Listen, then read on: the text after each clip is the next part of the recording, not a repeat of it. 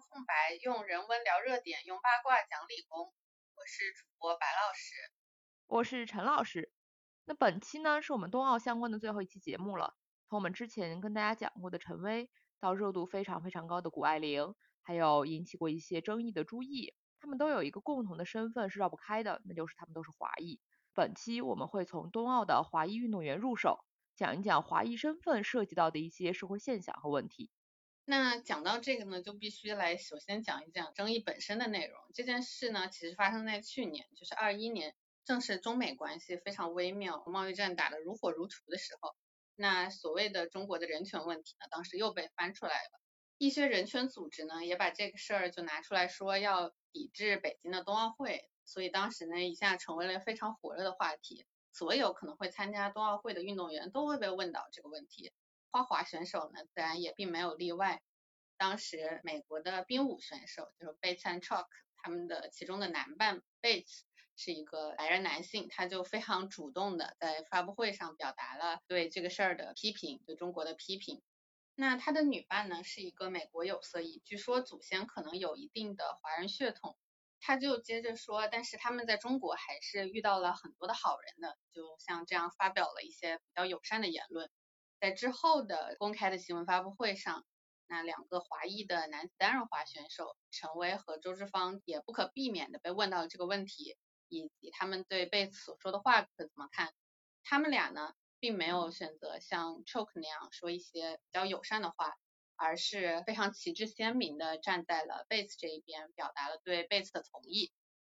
首先呢，陈薇和周之芳这样的话，显然是没有充分了解立场去决定嘴巴的一个片面发言，显然是有问题的。那他们对一个典型白人男性贝茨的赞同呢，某种意义上也是一种皈依者狂热的一个表现。正因为他们不够根正苗红，或者说这里说是他们不够白、不够美国，才使得他们需要证明自己对美国的忠诚。这有点像之前参加总统选举的杨安泽。新冠疫情之后，在面对亚裔群体受到冲击的这个情况下，他说，在这种时候，亚裔群体要更加的用前所未有的方式展现他们的美国属性。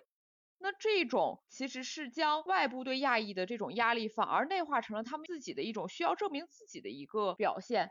那这个话虽然当时是引起了很大的争议，很多人也因此非常不满，但实际上在亚裔群体内部，还是有相当大的人。会有这种的内部压力的一个感受，那确实啊，正如就是陈老师所说，那这种美国社会热点的政治正确的这个压力其实是相当大的，而如果是一个华裔二代移民这种敏感的身份，在当下的环境，包括中美关系啊这些，让他的发言，他的容错的空间实际上是要小很多的。那像 Choke 作为一个有色裔的美国女性，她其实有更加鲜明的美国身份。他的发言的容错机会，他发言的空间其实是比华裔二代要大很多的。那另外一个呢，就是呃花滑实际上在美国是一个只能靠商业赞助的项目，它也没有办法有像 NCAA 这种美国大学的保送政策啊之类的，它其实是一个冷项目。那同时呢，它的开销又非常的大，虽然没有雪上项目那么大，那花滑可能是一个中产家庭能够 cover 的极限了。所以其实对于像周之芳还有陈薇他们来说的话，赞助商是非常非常重要的，他们应该要非常小心自己的发言或者一些问题，并不会得罪到美国的赞助商。说白了就是不能得罪金主爸爸。那说到陈薇呢，他真的是急于去抹去过去的文化印记，一种典型的皈依者吗？其实也不是的，他对中国对中文文化还是有很多认同的。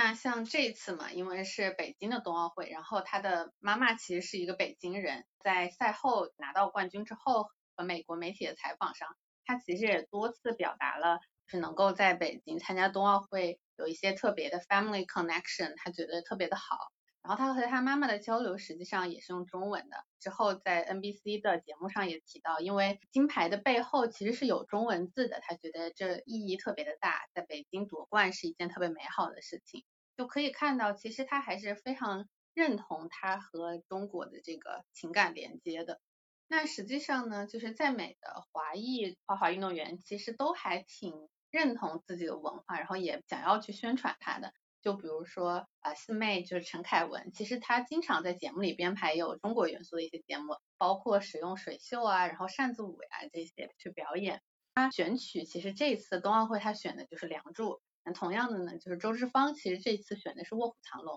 他们都是选的这种非常有典型中国元素的花滑选曲。那陈薇本人呢，其实他的选曲也是曾经有过一些这个相关的元素的。就是他的平昌周期的当时的选曲，是来自于一个传记电影《最后的舞者》。这个传记电影讲的是一个中国的芭蕾舞演员，因为经历了一些波折，然后到了美国去也获得成就的这么一个故事。因为涉及到了一些年代相关的敏感话题，所以这个选曲其实在后面一些年产生了一些争议。但需要说明的是啊，电影本身其实没有涉及到任何问题，它的百度百科其实也是可以查到的。那联系到成为父母的一代移民背景。其实这个选曲是能够表达一种隐含的故土情怀，一些复杂的情感连接的。但是很可惜啊，因为我们上述提到的这些争议之后，他就再没有选过与中国的历史和文化相关的选曲了。那我们可以看到，这样两次争议的结果呢，是使得这些有中国文化背景的华裔运动员，他们想要更加去远离争议点，也就是去远离中国相关的这样的话题和元素。我们会发现呢，在陈薇身上，这就跟他的节目选择策略是相当一致的。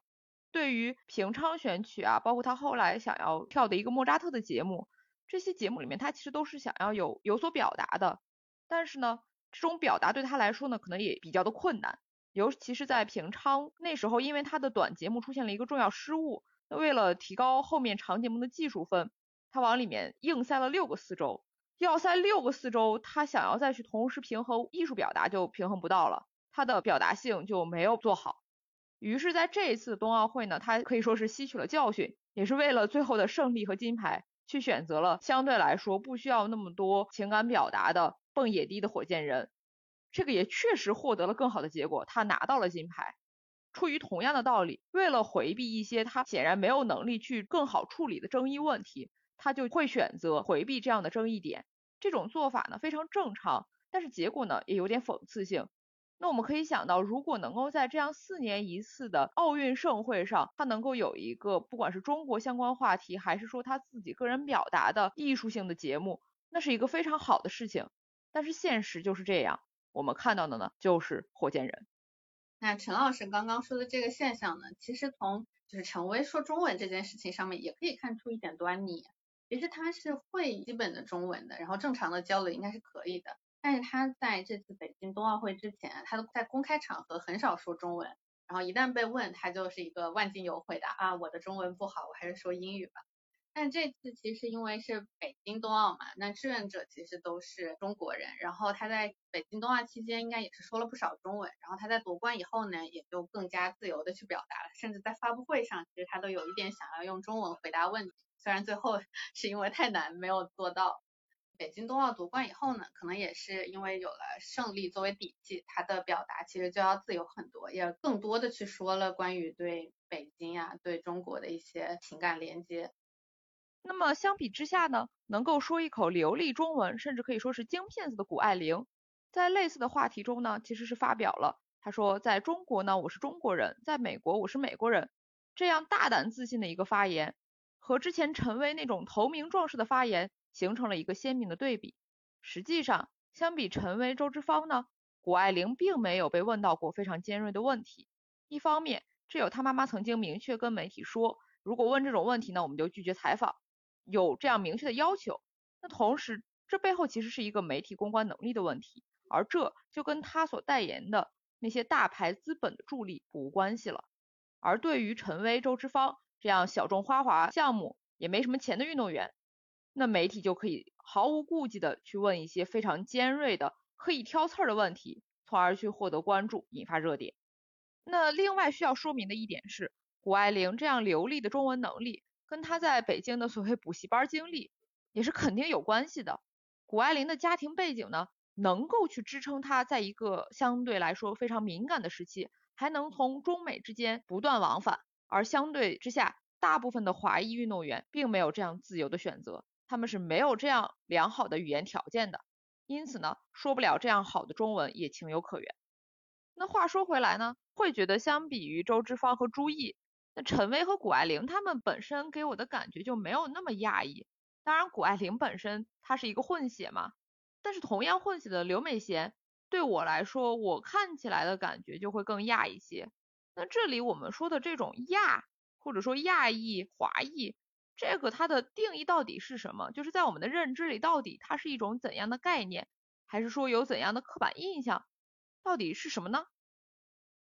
那我想可能确实是有一点点刻板印象的成分吧，但确实在我看来，我感觉可能亚洲人就是比较啊内向，然后比较安静一些，然后就是特别的能卷，很学习很刻苦，没有那么张扬，就是性格不是非常外放的那种。然后相对的呢，可能社交圈也比较狭窄，在美的华裔可能也有一些固定的自己的呃小圈儿，互相之间联系还是挺紧密的。就是之前还刷了一个视频。就是谷爱凌和刘美贤，他们俩小时候在美国的华人的联谊会上，还被要求一起给家长表演节目。对，那个视频我也看了，那里那个联谊会真的特别的 typical 的一种华裔感觉，上世纪八十年代那种，就拉一个横幅，就非常非常的，就像有时候就像我们小时候好像会开的那种班会感觉，即视感一样。那相对来说。好像没有看到陈薇她的家庭去那么符合那种八十年代华裔华人的那种形象，至少他的哥哥姐姐们，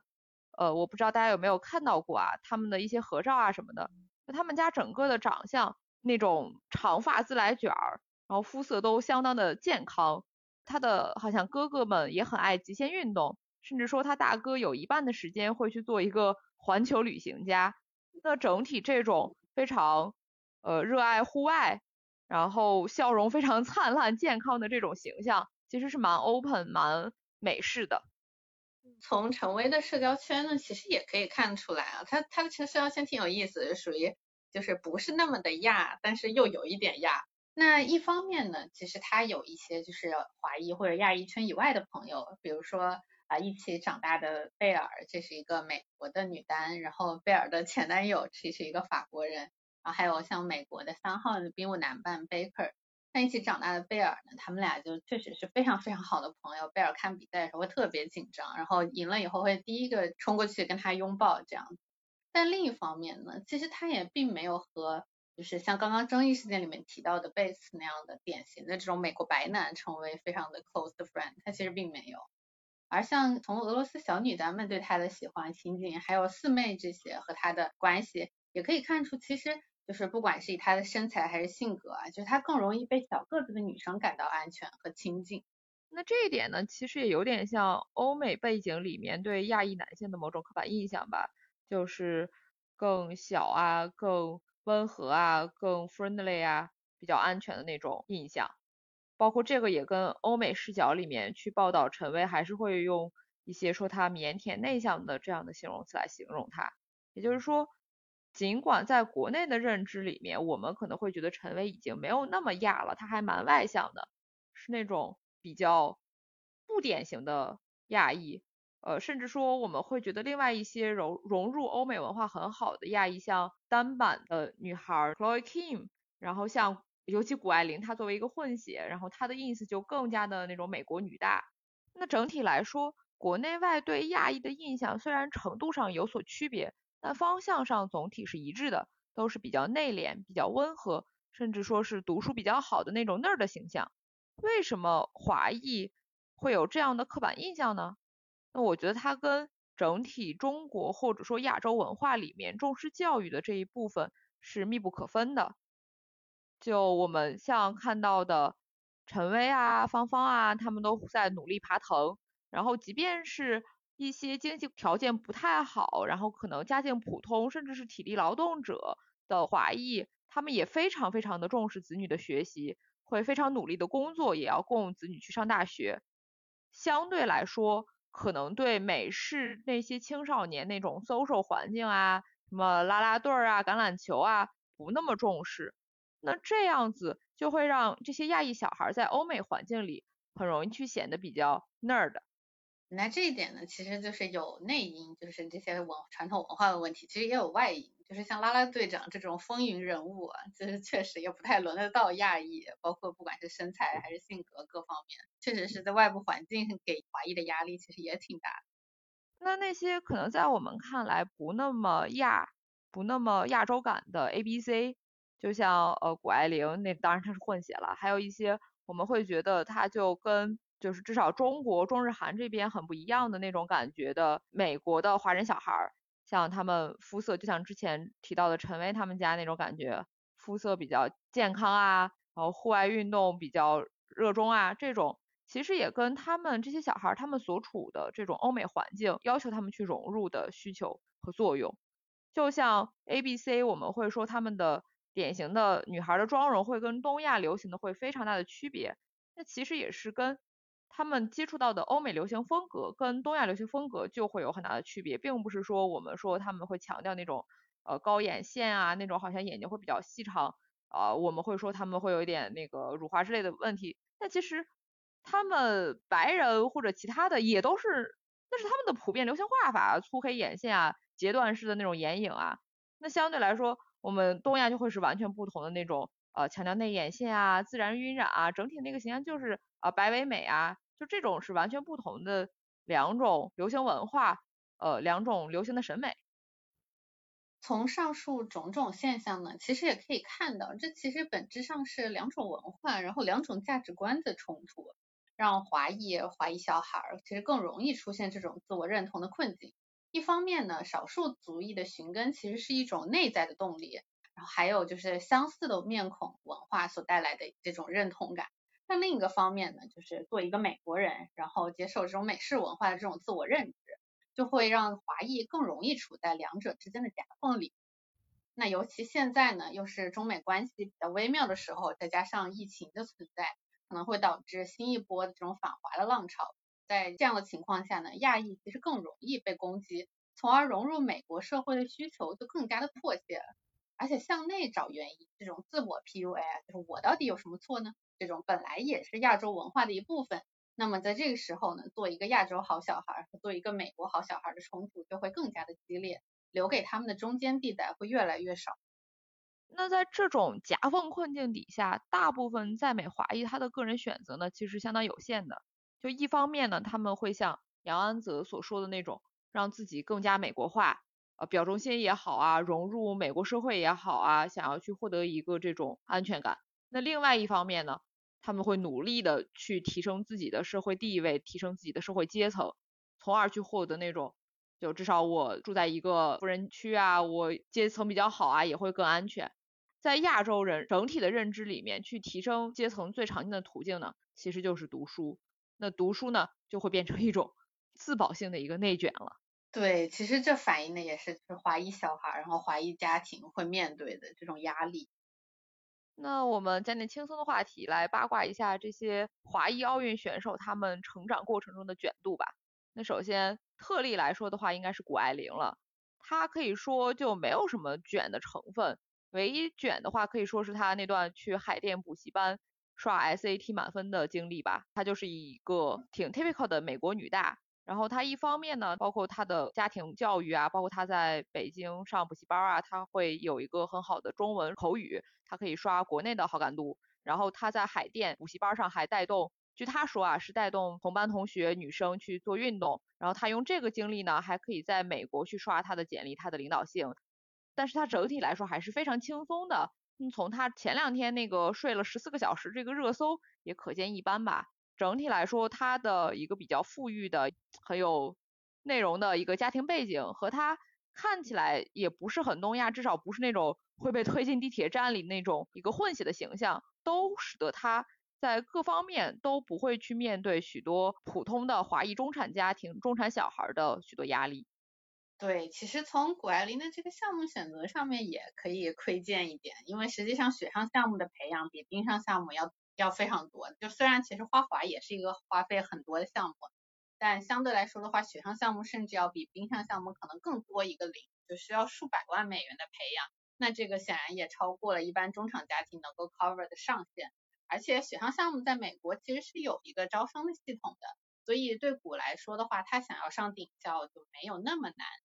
呃，这当然也是很难，他肯定本身是非常优秀的，但是相比之下，比如像花滑这种相对来说比起滑雪肯定是更为小众的运动项目。而且就是没有在美国大学里面有这个招生体系，只是能够作为你的履历的一页来写的花滑项目，那其中的华裔小孩们，不管是陈威还是周志芳，他们显然就是要更卷、更辛苦一些。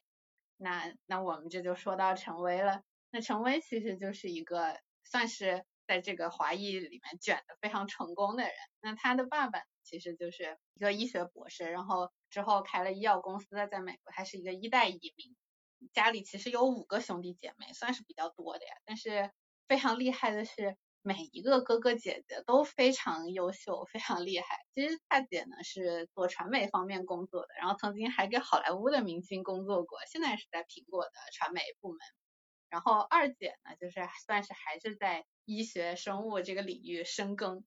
然后他的两个哥哥也很有意思，大哥其实是做金融相关工作的，但是有一半时间其实都是在环球旅行的。二哥其实是曾经给 NASA 就是造火箭，其实做航空航天方面的工作的。可以看到，那再加上陈威他本人还是一个在耶鲁大学读书的奥运冠军，那他们家五个孩子是完全不同的领域，但是其实都是做到了行业顶尖。陈威做生物医学的那个姐姐真的是尤其的厉害。因为作为可以说是半半半半半个小同行吧，我真的是佩服的五体投地。就她这个姐姐是在读博期间四年发了三篇顶刊，都是一作，其中一篇 Science，一篇 Nature，然后合起来是呃一个一千三，一个七百，一个四百的引用量，就光这三篇这就呃两千多了。对，然后她毕业之后跟她的导师也是诺奖获得者，去合伙开了一个。公司叫猛犸象，然后他在那个公司里是任 CTO，相当于就是除了那个诺奖的 boss 之下就是他了。这个公司已经成为了一个独角兽公司。他这个公司做的是基因检测，就是姐姐跟诺奖大佬做的那个科研课题吧，呃，可以这么说。那个东西是叫 CRISPR，非常火，这个毕竟是拿了诺奖嘛。这个它其实是一个 DNA 的一个编辑工具。它最大的好处是，相对于传统的那些编辑方法，可能动辄几千刀，这个方法它只要三十刀左右，就是你只要订购一个你要剪辑或者编辑的一个针对的 RNA 的一个片段，然后就很便宜，就可以所有人都可以用了。这个技术传统来说呢，会做一些基因治疗啊，然后编辑掉它的缺陷基因啊这样子什么的，然后也可以在转基因做农业项目，然后最新的也是就那个独角兽公司猛犸象。呃，最新做的这个东西是它可以用在新冠的检测，这个是在二一年 Nature 子刊上发的一篇论文里面就提到，就是这个诺奖大佬他们组发的，然后他们是基于这个 CRISPR 的技术开发了一种全新的核酸检测技术，是叫快速串联集成核酸酶检测。这个它是怎么回事呢？它是用一种酶，一开始是用的 CRISPR Cas 十三 A，然后后面又更新迭代了很多种嘛。总之就是用一种酶和你目标的 RNA，这里就是那个新冠的目标片段去连接起来，然后它这个酶可以去无差别剪掉这个目标 RNA 周围的片段嘛。这个 RNA 样本里面我们去添加一些能跟它连上去的荧光分子，如果被切割了，连接的那个荧光分子它就掉下来了，然后它就会发光，这样子你就可以看出来，哎，它有没有切？有切的话，那说明有目标的这个 RNA。据说呢，这个技术最快可以在二十分钟内就能检测出结果。对我们现在做新冠核酸检测是二十四小时，至少才能出报告。但是这个技术的话，可能这个测试盒的话就会非常的快，而且不光是说现在的新冠疫情它是非常适用的，因为这个技术 CRISPR 它是可以编程的，就是你那个酶是那个酶，你连什么片段它就能剪什么片段。所以呃你说我们现在的这个新冠从呃最早的那个病毒啊，一直更新迭代到现在的这个奥密克戎。就它都不一样，但是都可以剪。除了新冠以外，你其他的流感病毒、呃 HIV 病毒，任何的 RNA 病毒序列的都可以整合到这个 CRISPR 的这个酶里面，用同样的方式去工作，都可以非常简单、非常快速、非常敏感的做出一个诊断。所以在未来的这种即时诊断中，非常非常的有前景。Nature 有一个预测，它是说2022年有七个非常值得关注的技术，里面有三个就跟姐姐的这个公司有关。可以说姐姐她才是真正的某种的女性 icon，她已经超过了华裔的范围，她我觉得作为一个人，她真的已经是站到了一个成功的顶点上了。那姐姐在二零一九年福布斯 Healthcare 领域，然后她入选了这个 Thirty and Thirty 的这个名单。她也是二零二一年 MIT 的科技评论杂志选出的三十五名三十五岁以下全球创新人士之一。那可以说她真的是实力和运气兼具，是时势创造出的一个英雄。因为正是新冠疫情让美国的食品药物管理局开了一个紧急绿灯，然后说你们这些公司可以卖自己的新冠检测了。然后于是他作为 CTO 的这个公司猛犸象获得了三千万美元的政府资金投入。那姐姐的成功呢，其实某种程度上也成为了弟弟陈威他的一个学业压力的来源。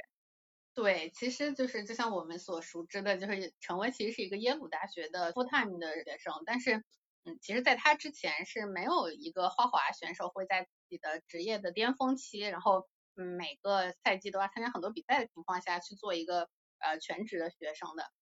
他那个时候就是完全是非常极致的时间规划，就是在他的访谈里面其实有提到，他是。把时间表做到那种非常精确的程度，然后他每天上午上课可能上到下午三四点钟，然后他就要去冰场滑冰，所以能看到他其实有非常强的这种环境适应能力。他不管是他比赛的压力，还是他学业压力，其实都非常非常大。但是他在运动上呢，对我就像我们前面提到的，他其实有非常强的这种四周跳的能力。那同时呢，其实他还有非常好的学习成绩。就是可以看出来他在这里面所付出的辛苦和努力。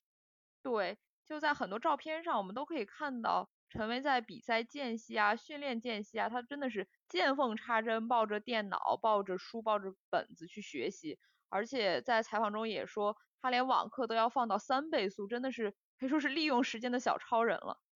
像这种就是他还挺重视，就是这种运动员以外的生活，就是他自己也提到，他还挺享受作为这种 full time student 的时间。同时还有一个特别离谱的发言，就是他说他觉得学习的压力其实比比赛更大，因为比赛他这次失败了，他知道他还有下一次比赛的机会可以弥补，但他认为学习只有一次机会，你搞砸了你不能重来，所以他其实觉得学习压力是更大的。然后他还提到，就是耶鲁他在休学前的一个学期嘛，因为当时已经疫情了，他也提到，就是他本来其实可以拿四点零的 GPA，但是呢，因为疫情，然后耶鲁把它改成了 Pass or Not，他还有点遗憾。就这种非常重视这种花滑以外的生活，这一点其实和传统运动员是有那么一点不一样的。然后包括他提到的一些时间规划管理，然后包括他对他未来的职业规划的这些。呃，言论包括他的想法，这些无疑是受到了他的精英哥哥姐姐们的影响。同时，他和他的哥哥姐姐们的关系也可以从各种采访里看出端倪。他们是非常呃重视家庭的这么一些兄弟姐妹们。那在之前就是平昌那次重大失误的时候，就短节目重大失误的时候，他的教练 Ralph 的采访其实也提到，就是他短节目改构成是一次完完全全的意外事件。当时陈威就跟他说，因为我的家庭为我付出了特别特别多，所以我要把这次比赛的一切其实是献给我的家庭的，所以才会出现当时平常就是后面改构成，然后导致巨大失误的这个事情。那其实可以从这里面能看到，就是陈威他的家庭对他的付出。那确实，其实陈威的妈妈对他的付出是非常非常多的，妈妈而且也其实也是一个我们传统意义上的虎妈。对陈威的这个花滑训练，其实抓的还挺严格的。那他小时候呢，其实也过过一段非常辛苦的训练的日子。但他们还没有搬到加州的时候，其实妈妈是需要驱车千公里，然后带陈威去 Rough 的那个冰场训练。那个时候他们晚上还要会睡在没有暖气的车里，因为他们早期可能就是经济上也不是特别的宽裕。上一次课，妈妈会记非常非常多的笔记，然后回来再自己练这样。就当时甚至感动了那 Ruff 教练，就说要么就想少收一点他们的学费。而与此同时，根据报道呢，陈威其实已经不是陈威妈妈就是激的最厉害的那种小孩了。说他的中文学习就已经没怎么抓，因为妈妈养到第五个孩子的时候，已经实在没有那么多精力了。从这里也可以看出，妈妈在培养这五个孩子上所付出的心血和努力。这个其实我们刚刚讲的部分，就是一些听起来还挺符合华裔刻板印象的部分，就是非常的辛苦啊，非常的努力，非常卷，然后非常重视家庭生活。但就像我们前面说的，五个小孩成长之后，不光非常的优秀，而且还就还挺快乐自由，也并没有那种苦大仇深那种被激的那种感觉，就还挺神奇的。其实我们之前我和陈老师我们也讨论过这个问题，就是说这可能就是孩子能力太强。即使鸡娃也在孩子的能力范围之内，就是算鸡成这样了，就还没有感觉到痛苦。就是看陈威也能看出来，虽然说他在学习还有滑冰上都有很大的压力，但他其实还非常享受这种生活的。对，就陈威真的还蛮神奇的，我觉得他们整个家庭都蛮神奇的。因为就另外一个，我觉得也是他受到家庭影响很大的一个方面，就是他有一个。就是他拒绝去见川普，就是川普想就是接见这样子，他都拒绝了这样的机会。那这种其实是一种政治立场的一个表态吧，就还挺 typical 民主党的一个立场。而这个其实是并不是很多华裔家庭的一个选择，就是很多很多的华裔家庭高华，他反而会站在呃共和党那边。对比一下，就是芳芳嘛，周之芳，她其实也是。获得了一个总统奖，然后他就是非常高兴的就去接受了，然后他去见川普啊，毕竟这是跟总统见面嘛，这是非常重要的简历上的一环。像周之芳，他就不会说是因为政治立场而去拒绝给简历增光增彩的一个机会，因为他当然也是一个非常 典型的卷王了。他跟陈威不同的点是，他的父母都是码农的背景，就相对来说。可能这种在公司的呃，应该是谷歌还是苹果这样子的码农，他在学术层面他的背景就没有那么的充足，但是怎么说呢，他的冰上天赋还是很好的，至少如果说不跟陈威比嘛，那真的是非常非常好了。那他付出的努力也是非常非常多，非常非常卷的。对，其实就首先是讲他在花滑上面的这个付出啊，就是他当时其实母亲是甲骨文公司的，已经算是技术骨干了。但是为了就是芳芳她要滑冰，要搬到北加州去，其实妈妈是辞职了自己这个非常好的工作的。然后当时就是芳芳的爸爸带着芳芳姐姐在南加州继续学习，妈妈其实是带着芳芳两个人，就是为了去花滑训练。然后他们那个时候其实是住在那种连暖气然后热水都没有的小公寓里，就从这里也能看出就是在花滑上的这个付出啊。也是饱含了母亲自己辞职啊这些辛苦的付出，其实饱含了妈妈特别大的期望。然后可以看出来，妈妈其实把就是芳芳她学滑冰，包括后面就申请啊，她整个这个人生规划就还蛮像一个大型的项目经营的。从妈妈的采访也可以知道，她确实是一手包办了芳芳整体的这个人生规划，包括像要怎么样申请一些好的大学呀，然后所需要的条件是什么样的呀，然后要完成什么样的计划呀。就是妈妈真的是特别条理清晰，特别厉害，完全就是一个项目运营的态度。但这里也能看出来，就是芳芳她在这里面所承受的巨大的压力。那其实就是说实话呀，如果不是因为有成为这个有点像 bug 一样存在，就不管是滑冰还是学业上都特别优秀的存在，就芳芳本人其实如果没有成为的这个 peer pressure 的话，她其实也已经是非常优秀的了。但就因为有旁边这么一个同龄人，所以经常他们俩被拿在一起比较，然后就导致呃周志芳也承受了非常大的压力。但其实他从他的采访里，我们也可以知道，他本人是其实他最开始确实是因为爱滑冰、喜欢滑冰才去滑的，但是后来这个沉没成本呀，就是包括这一切。这个付出的代价，就让这他的本身这种单纯的热爱与后来就包括这种人生规划和这种的妈妈的期望，这些东西就已经难以区分了。那我到底是因为热爱滑冰才去滑的，还是因为我背负了这么大的希望才去滑的？其实芳芳也确实是她的命运也有一些阴差阳错的部分。对，就他这次奥运上他的这个新冠阳性真的是临比赛前然后查出来阳性，非常非常的倒霉吧。而且就周志芳，他的防疫措施其实真的已经做得很好很好了。他说了，他已经做了，他他做到了他能够想到的一切措施，但还是不知道怎么回事，就是阳性了。啊，这个时候就就真的很怕比较的，就是呃陈威嗯的同队的队员他就没事儿，而陈威他也确实是极度的小心，极度的谨慎。他在决赛的时候马上要比赛了，他上了冰的时候就还戴着口罩，是后来又。滑下去，滑到边上，然后去摘下的。然后这种阴差阳错就导致呃陈威最后夺冠，而芳芳错失了他呃个人的这个比赛的机会，那可以说是一个命运很残酷的一个玩笑了。其实还是我们之前说的话，就是芳芳本人她其实也是藤校，就是布朗大学的学生。虽然说就是确实，其实能看到她在想要平衡学业和画画的时候，也付出了很多辛苦，但。他只要不和成为这个给他带来巨大 peer pressure 的人比的话，芳芳本人其实也已经是一个非常优秀的华裔了，而且她还有一块团体的银牌，因为他当时其实是有参加团体比赛之后才新冠检测阳性的。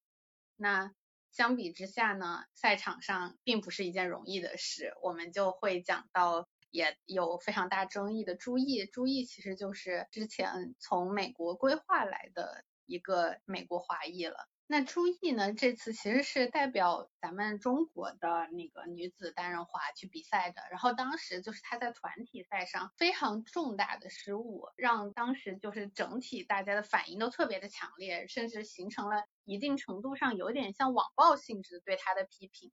这件事情呢，当然就是说对小姑娘这么大的，如果是辱骂肯定是不好的。但同时也必须说。就是朱毅本人呢，其实他当时是有非常好的规划条件，就是从美国回来的。他的中文其实不是特别的好啊，就是从这里也能看出来，就是他的规划其实并不像谷爱凌一样是一个有计划的，就是他最早就有想到的，而是算是一个后来一些比较偶然的因素叠加导致的。那当时他的规划条件其实是非常非常好的。我们当时其实中国还有其他的女单选手嘛，因为那个其他女单选手可能是地方出资的。那他们俩的训练的情况，然后训练条件，包括教练的资源，其实都是不一样的。那陈红一呢，就是我们说的本土的中国女单，其实是没有机会去外训的。而像朱毅呢，其实她是有外训的机会，就是她去了那个 Brian Arthur 组，就是呃羽生结弦和金颖二他们的教练组。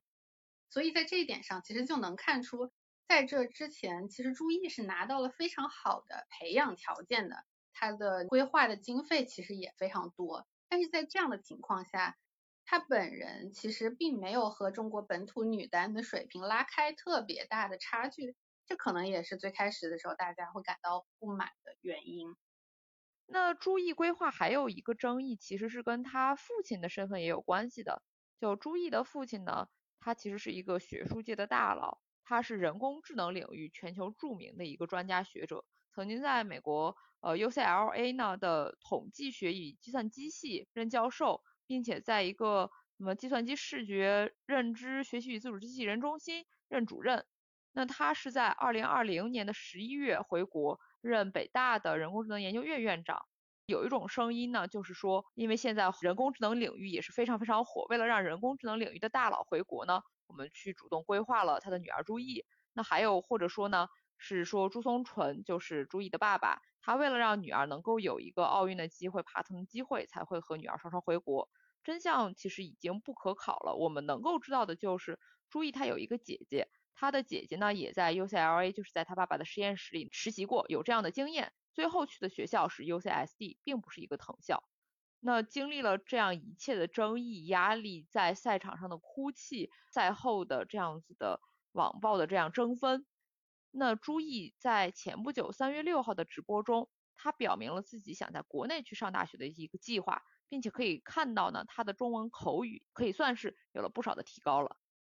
那从朱毅呃，包括朱毅的姐姐，包括我们前面提到的陈薇啊、周志芳啊这些花滑的华裔运动员们，都可以看到，就是像冰上项目这种没有雪上项目的特招体系下。藤校申请的卷度实际上是非常非常难的，比我们的记忆里要难多了。这可能也是因为就是华裔二代们、二代移民们到了申请的年纪。其实芳芳采访里也有提到说，尽管他有一八年参加平昌冬奥会的经历，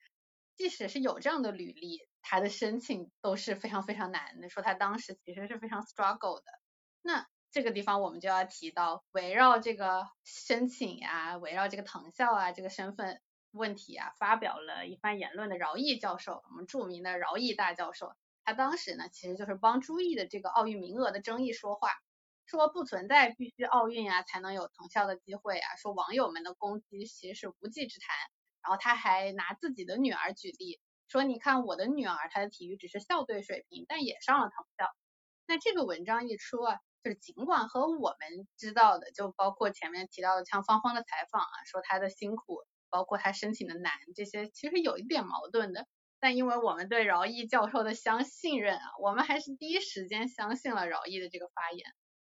饶毅其实也算是我非常非常熟悉，甚至之前真的是非常挺崇拜的一个学术名人，因为他不光是学术能力非常强，然后他也有打假的这样的一个历史吧，就他整体给我的印象是非常仗义敢言、非常耿直、非常诚实的一个人。他之前去批判很多也是国内的其他大佬有一些学术造假问题啊，那这种话他说的都是非常直率的。但是这次这个事情一出，对，也是一开始我看我也是立刻相信了，因为真的他在我这里可以算是一个非常强的一个背书。但是后来又看到了一些其他的东西，自己也去调查了一下，就大失所望吧，只能说是。因为有一个事情需要指出的就是饶毅。他说的只参加了中学校队，而且很容易入学的女儿，她上的是什么呢？是耶鲁大学。耶鲁大学当然很厉害了啊。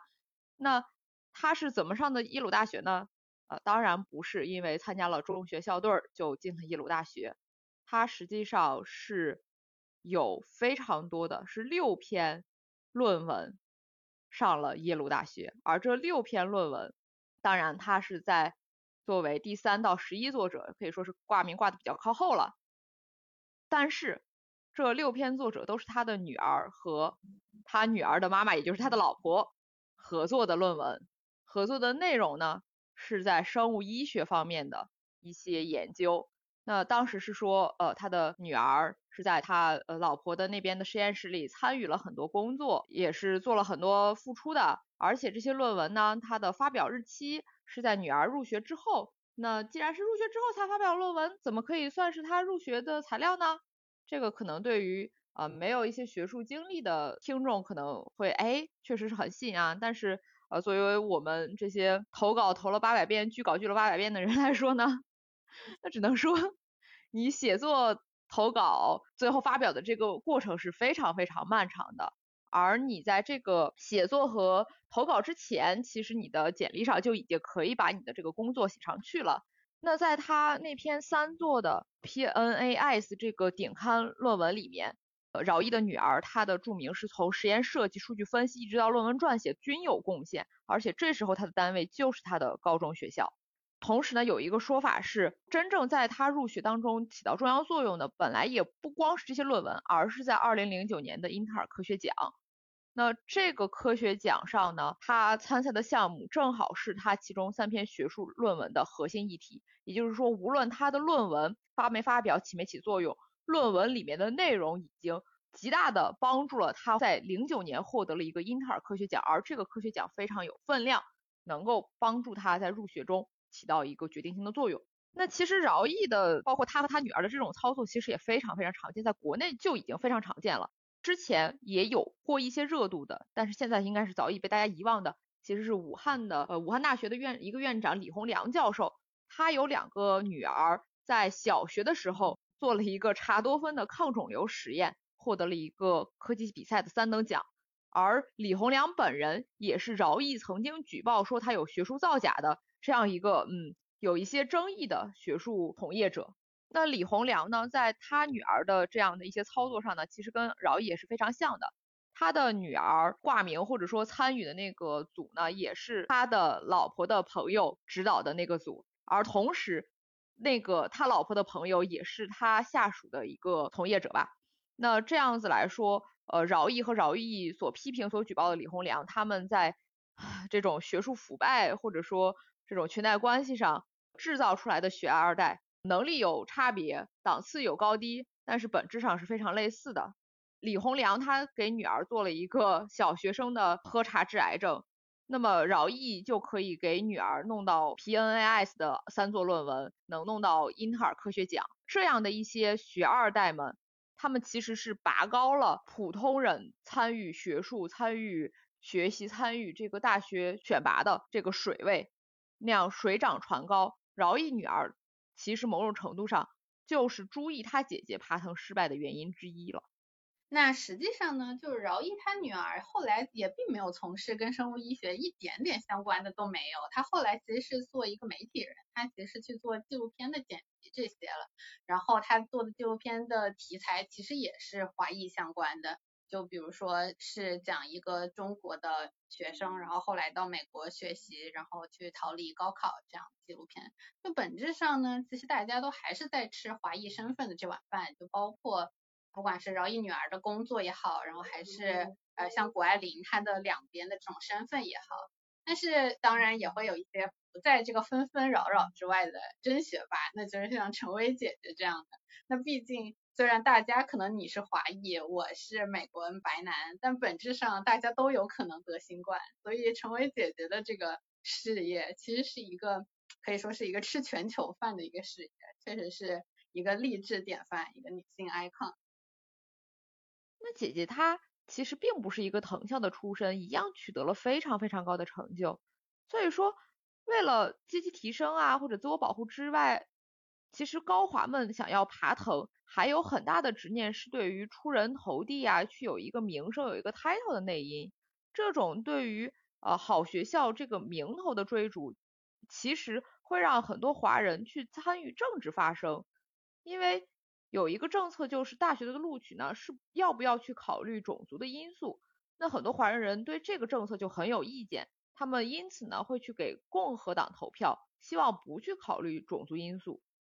其实乍一听呢，我们作为其实算是有色人种，为什么要去不考虑种族因素呢？那因为是现在想要搞的这种保持大学校园多样性的种族入学政策呢，更多的可能会给黑人、拉美裔这样一些在校园里更少的族裔，他会更加受益。那这时候华人很多呢，他就会觉得自己的利益被损害了。这时候其实有一个问题就是，就算黑人、拉美人增加，华人就会少吗？黑人、拉美增加，华人就少？其实确定的就是大家都不去动白人的饭碗啊。那不去动白人的饭碗的同时呢，我们又想去觉得啊，你黑人、你拉美、其他有色族裔，你们不如我，至少你们内卷不如我，内斗不如我。那这种歧视呢？这种把别的有色族裔踩一脚，而自己在窝里卷起来内斗第一名的这种，自己要公平，别人要歧视的。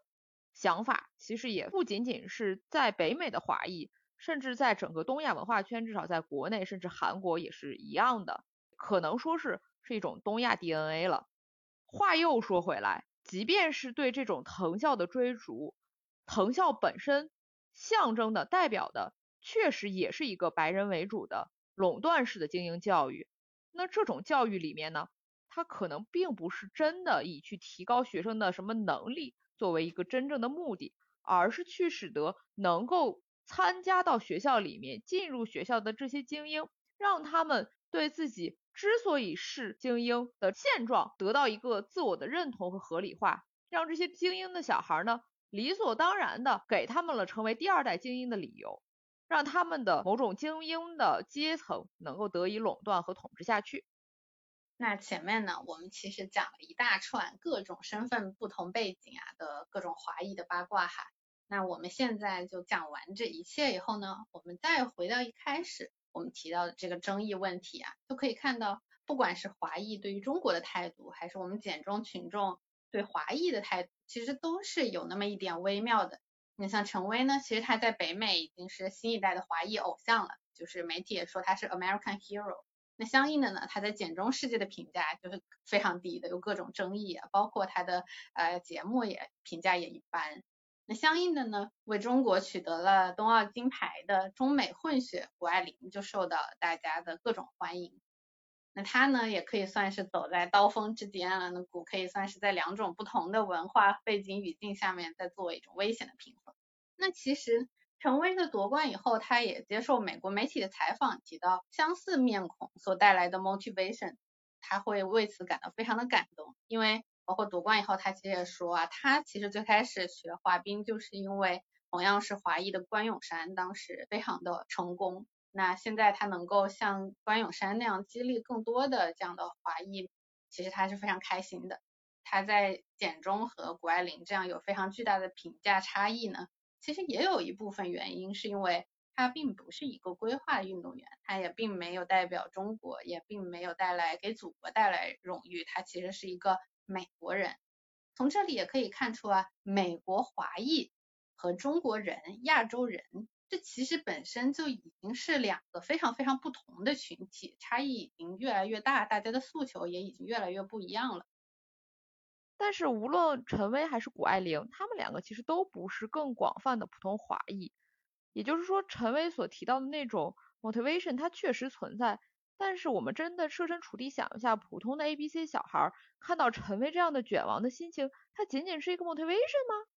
这也是类似于《摘金奇缘》啊、上汽啊这样的电影，它会在北美有一个广泛的受欢迎的现象的一个原因，那就是广大的普通的爬不了头、去不了奥运的 A B C 小孩，他在夹缝里的真实需求，他既想要确立一个自我的认知，想要从文化上找寻自己的根源。又恐惧于现实中中美之间的矛盾争议，害怕惹火上身。同时呢，他们还要去作为个体，想要去反抗广泛的亚洲文化圈里面这种内卷啊，不断人比人的这种压力。对于这样的 A B C 小孩来说呢，他们甚至不能说跟非洲小孩他们说想要幻想一个现在可能比较呃衰败、比较呃穷困的非洲，所以他们想要幻想一个强大的非洲。那作为亚洲小孩，他想要去幻想一个快乐亚洲的乌托邦幻想，其实是非常非常难的。因为现在来说，非洲人可以在联合国上呼吁说建立非盟，像欧盟一样携起手来重振非洲。但是亚裔小孩怎么办？他们能够说呼吁说我们不要爬藤吗？其实是很难的。上期在中国里面有一个很大的争议，就是说这是白人对。黄种人的驯化，让我们不要读书，大家都去开起车房，大家都去当泊车小哥。但是很多人他真的他是不想读书吗？他不是啊。那现实中就是存在大量的这这种普通的人，他怎么办呢？他只能在电影里看看砸掉高华卷娃在公交车上还在写论文的电脑的，享受一下这种卑微的快乐了。那确实啊，总结来说的话呢，就是我们刚刚提到的各种，不管是高华呀，还是普通的华人，其实他们的生活并不是我们中国人的生活。尽管大家有一样的面孔，但其实就是美国华裔已经形成了他们自己的这些文化，也不是我们的文化。那大家的割裂，其实在不知不觉中是越来越大的。那疫情呢，也确实加速了这一切。只有新冠可能是大家共同的，就大家不管是谁都有可能去得。那这就是咱们今天的这个节目了。关于花滑，然后关于冬奥的节目可能就到这里，这一系列就全部结束啦。那大家再见，大家再见。